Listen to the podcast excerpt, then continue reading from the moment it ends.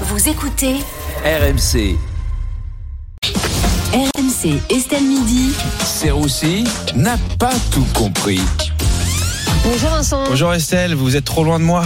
Ben oui, mais j'ai dû mettre des, des plexis. C'est le grand retour du plexi à cause du Covid, vous savez. Ben oui. J'ai hâte de me rapprocher de vous. Je vous protège, euh, Vincent.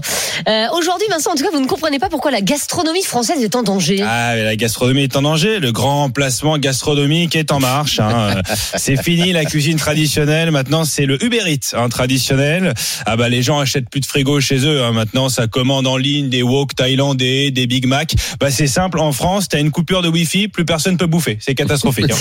non, mais après, euh, la nourriture française, c'est cher quand même, Vincent. Bah oui, c'est tout le problème, Estelle. On t'amène l'addition dans un resto gastronomique français. Tu te dis putain, l'inflation euh, compliquée. Hein. Le serveur te dit non, non, monsieur, c'est le prix. En fait, euh, voilà, tout simplement. Attendez, mousse au canard, 24 euros. Vous avez raison, monsieur. Je me suis trompé. C'est 35 euros la mousse de canard. hein. C'est un peu cher, Estelle. hein. Et, et c'est vrai, même pour les fast-food, les, les clients sont quand même au rendez-vous, quoi.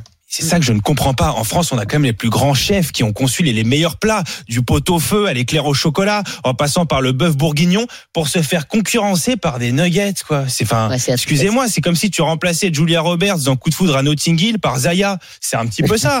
Bon, Enfin, c'est pas le même film, quoi. après, tu auras toujours Ribéry ou Daniel Riolo pour le regarder, mais bon, tu sens quand même qu'on perd en qualité, quoi. hein. C'est un peu la honte. Hein. Bah alors, Vincent, comment on fait pour défendre la gastronomie française? Et, et on a Perico Légas, Ah, hein, évidemment, qui est là pour défendre la gastronomie. Il fait comme il peut. Après, c'est compliqué quand même avec Perico. Hein. Il t'invite à manger chez lui pendant deux heures. Il te fait l'historique du plat. Bon, bah t'as plus faim hein, au bout d'un moment. Puis bon, à la fin, tu craques. T'es là, Perico, c'est des tomates. Je sais. Est-ce qu'on peut bouffer maintenant, s'il te plaît? Comment tu sais?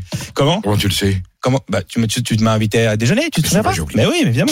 Euh, Vincent, dans les midi, on s'est aussi demandé s'il fallait contraindre les médecins à s'installer dans des déserts médicaux. Alors excusez-moi, il faut quand même redéfinir les termes. Hein. Désert médical, désert tout court. Enfin, en vrai, il y a rien, il y a rien du tout. Pour vous donner un équivalent, c'est un peu, c'est aussi vite que le, le cerveau d'une influenceuse. Vraiment, il y a absolument rien, a rien du tout. Excusez-moi, mais quand t'es médecin, que ça fait 15 ans que tu fais des études et que t'es obligé d'aller vivre à Bourgswiller dans le Haut-Rhin, voilà, ça fait juste des malades supplémentaires. Hein. T'as tes et un dépressif de plus, toi. Voilà.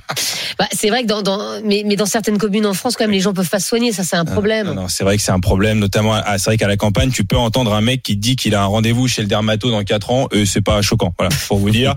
non, non, dans certaines régions, c'est compliqué, hein, notamment en Bretagne. Il y a tellement plus de médecins, ils ont carrément remis des druides. C'est c'est très compliqué. Tu vas sur Doctolib en Bretagne, tu prends rendez-vous chez le docteur Panoramix. Hein. Euh, Le mec te dit, bah, je vous ai fait une tisane aux orties avec un verre de cidre contre votre insuffisance rénale.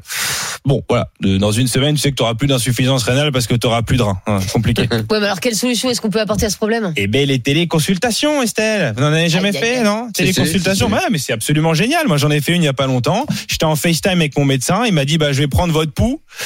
Dit, ok, bah, je vous envoie mon poignet en recommandé. Alors, euh, on fait comment exactement? Ah non, non, bah, écoutez, j'avais mal à la gorge. Le médecin euh, m'a demandé de lui montrer. Bah, écoutez, j'ai appris qu'un iPhone entier pouvait rentrer dans ma bouche. Voilà, c'était un véritable plaisir.